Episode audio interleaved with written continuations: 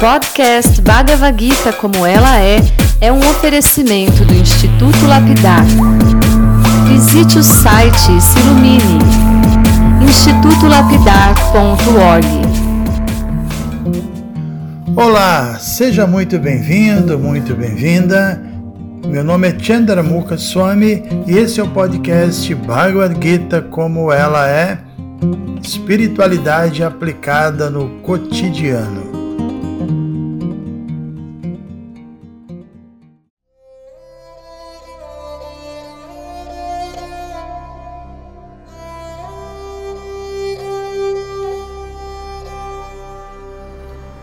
Ok, bom dia a todos vocês. Muito bem, nós já estamos no final do capítulo 15 da Bhagavad Gita. Então hoje nós vamos conseguir ler os cinco versos que nos restam. São os versos 16, 17, 18, 19 e 20. E vamos ver se dá tempo da gente terminar esse capítulo. Né? Os versos 16, 17 e 18, eles falam sobre Kshara e Akshara. Kshara significa infalível.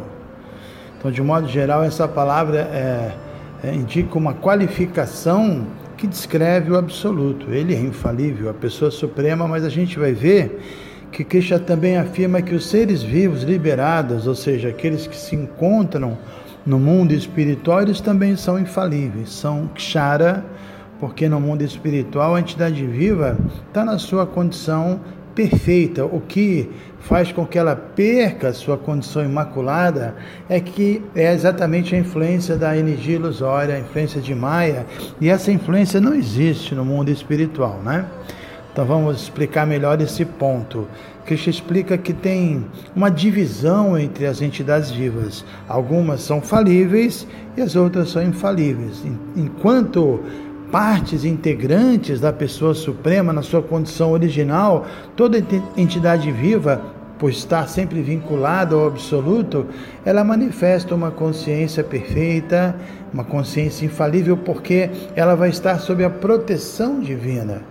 Mas quando ela sai da proteção divina, quando ela entra em contato com o mundo material e fica encoberto por Maia, ela também fica cheia de defeitos, ela se torna falível em vários sentidos, né? Como a gente sempre fala, essa essa ideia de manter a nossa unidade com o absoluto, é, a gente não deve pensar que essa unidade com Deus implica em nós perdermos a nossa individualidade. Não é isso que a Bhagavad Gita explica e toda a literatura védica. Inclusive, nosso mestre, Shila Prabhupada, ele menciona que existem realmente duas possibilidades. Uma delas é buscar essa unidade impessoal. E essa unidade impessoal é comparada à entidade viva a uma gota d'água que se funde no oceano e perde seu status individual. Né? Isso de fato é uma, é uma possibilidade, se fundir e acabar com a individualidade. Mas um devoto vê isso como uma espécie de suicídio espiritual. E existe uma outra possibilidade, que segundo toda a literatura védica é, é superior, é de nós nos unirmos ao oceano, mas não como uma gota d'água, mas como um ser aquático que mesmo estando ali abrigado no oceano, consegue manter a sua individualidade, até porque, vamos combinar, né? o oceano não é só água. O oceano é água, mas dentro dele existe uma variedade praticamente ilimitada de, de possibilidades, né? Então, tendo dito isso, vamos começar realmente agora lendo os versos. Vamos ler os três primeiros versos, tá? Os versos 16, 17 e 18. Verso 16. Krishna diz: Há duas classes de seres, os falíveis e os infalíveis. No mundo material, toda entidade viva é falível. E no mundo espiritual, toda entidade viva se chama infalível. 17. Além desses dois, há também a maior personalidade viva, a alma suprema, o próprio Senhor imperecível, que entrou nos três mundos e os mantém. E verso 8 porque eu sou transcendental, situado além do falível e do infalível, e porque eu sou o maior, sou celebrado tanto no mundo quanto nos Vedas como Purushottama, essa pessoa suprema.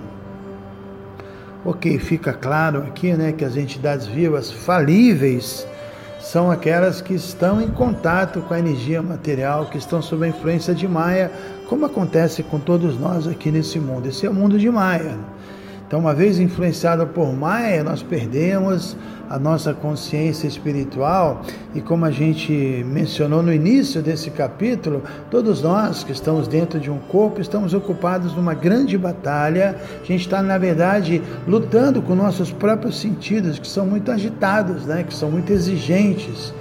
Por outro lado, as entidades vivas que permanecem no mundo espiritual, elas não têm que passar por isso estando no mundo espiritual, elas se associam amorosamente com a pessoa suprema. Na verdade, não só com a pessoa suprema, mas com as demais entidades vivas liberadas que estão lá. E lá tudo é perfeito, todo mundo se ama e Deus está ali no centro de tudo. É bom que se diga que as entidades vivas que permanecem no mundo espiritual são aquelas que preferiram se manter unidas amorosamente com Cristo. Eles preferiram servir a Deus ao invés de virem ao mundo material e servirem, na verdade, as demandas de um corpo cheio de sentidos, um corpo, sentidos que são, a gente sabe, agitados, como eu já disse, também servir uma mente turbulenta, uma mente obstinada, de qualquer modo, mesmo as entidades vivas infalíveis e perfeitas que permanecem no mundo espiritual, elas não são iguais a Deus em todos os aspectos, né?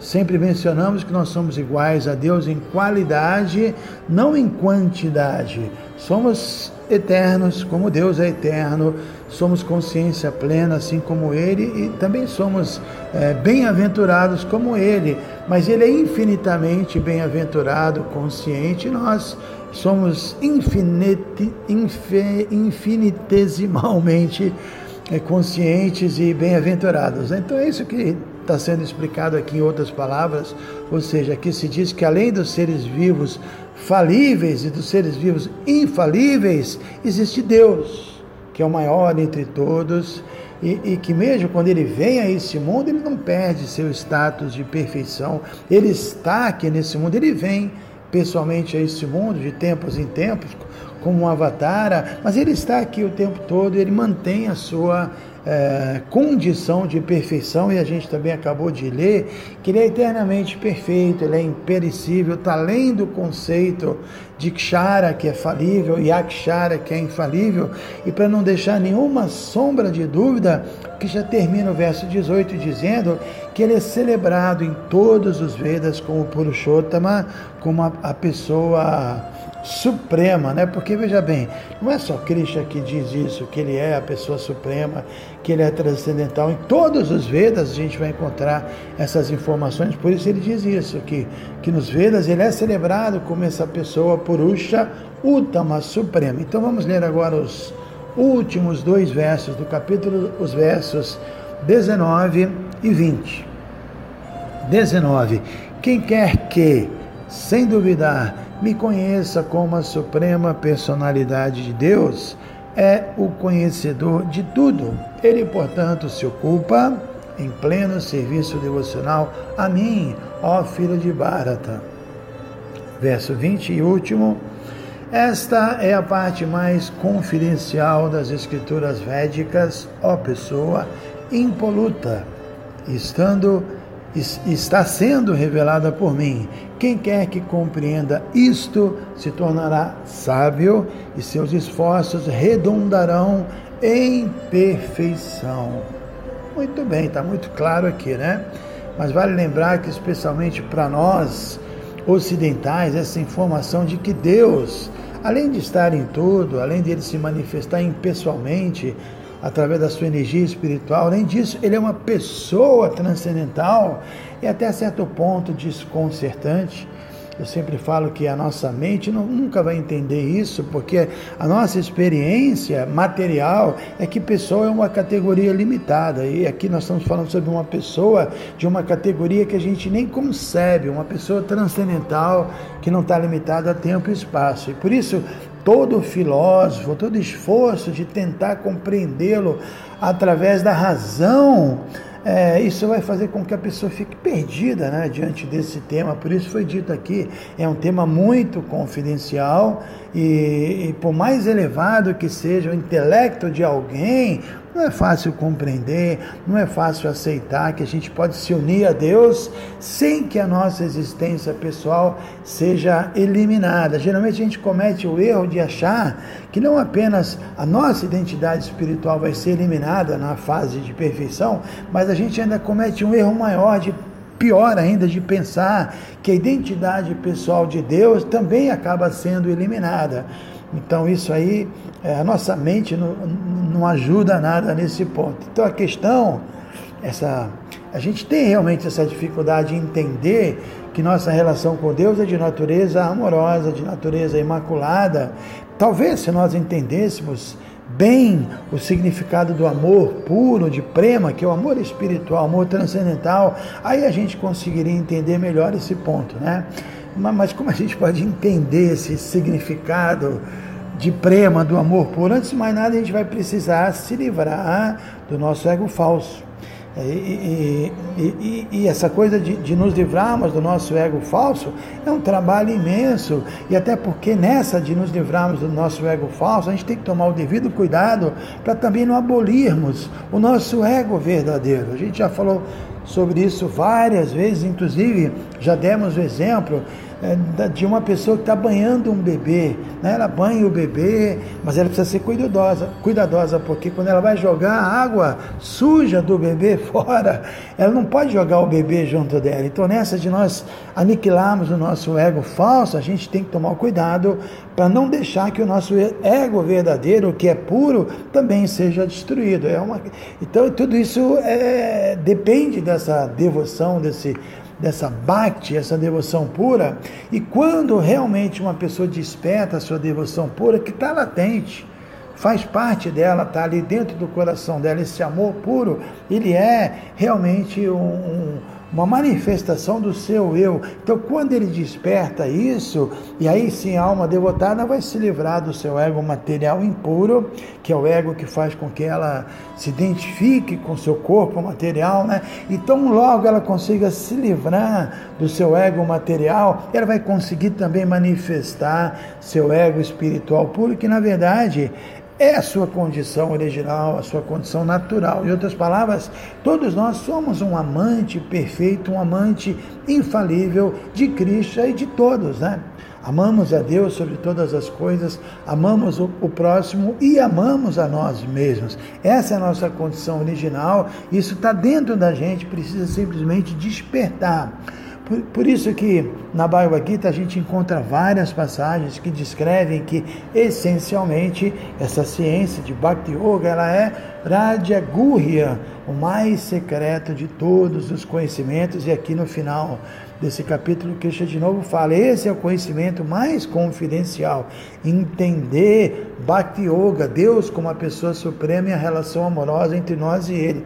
Ou seja, nada é mais secreto, nada é mais confidencial do que a gente entender a complexidade transcendental que há quando o ser vivo desperta espiritualmente e se une a Deus com amor e estabelece com Ele um relacionamento interpessoal, amoroso e imaculado. E quando isso acontece, não significa que que esse devoto está desconsiderando o aspecto impessoal de Deus. Nada disso. Ele continua entendendo que Deus também é impessoal, que Ele também está em tudo e tudo não passa de uma manifestação divina de Deus, mas a realização máxima do absoluto é entender tanto o seu aspecto impessoal quanto o seu aspecto pessoal, né? Se a gente se limita a perceber o absoluto apenas como energia divina, isso é uma percepção que é considerada em toda a Bhagavad Gita como parcial, como incompleta. É importante, com certeza, é importante entender o aspecto impessoal de Deus, mas a Bhagavad Gita recomenda uma e outra vez que a gente progrida ainda mais e que a gente chegue ao segundo estágio, que é realizar que ele também, além de ser tudo, está pessoalmente no coração de todos e está ali dentro como uma pessoa tentando nos amparar, nos ajudar, nos iluminar. E quando isso fica, fica claro para nós, né, aí nós nos tornamos um yogi realmente avançado e a gente vai passar a buscar um relacionamento interno com Deus no coração através da meditação, e essa meditação vai nos levar a entender que além de, de Deus estar situado no nosso coração, ele tem sua própria morada, ele tem sua vida privada, ele existe no mundo espiritual como a pessoa suprema, onde ele é o objeto de amor dos seus devotos e de suas devotas que estão lá que foram transferidos para lá devido a terem atingido a perfeição. Em outras palavras, a gente não pode é, se satisfazer simplesmente com a compreensão de que tudo é simplesmente energia de Deus, entender que Ele é que ele é energia e até e além disso entender que ele é tão poderoso que ainda consegue se manter no coração de todos como a super-alma, isso é bom, isso é um passo adiante, mas também não é suficiente. Temos que entender o aspecto impessoal, entender o aspecto da super-alma localizada, são temas importantes, mas são dois níveis de conhecimento ainda incompletos. O que fica claro aqui nesse capítulo é que o conhecedor perfeito e completo é aquele que conhece a pessoa transcendental suprema, que conhece o Senhor Cristo, não apenas o conhece, né, mas se dedica, dedica a sua energia a se conectar amorosamente com Ele, executando várias atividades devocionais, ouvindo sobre Ele, como a gente está fazendo aqui agora, né, cantando os seus santos nomes, como devemos fazer o tempo todo, oferecendo preces a eles, tudo isso é chamado de sadhana bhakti. São práticas espirituais reguladas que gradualmente vão nos libertando de toda a nossa contaminação material. Então já passamos aqui do nosso tempo, amanhã a gente continua e começa o capítulo 16. Já estamos já no sentido na nossa reta final do nosso estudo da Bhagavad Gita. Um bom dia a todos, Hare Krishna.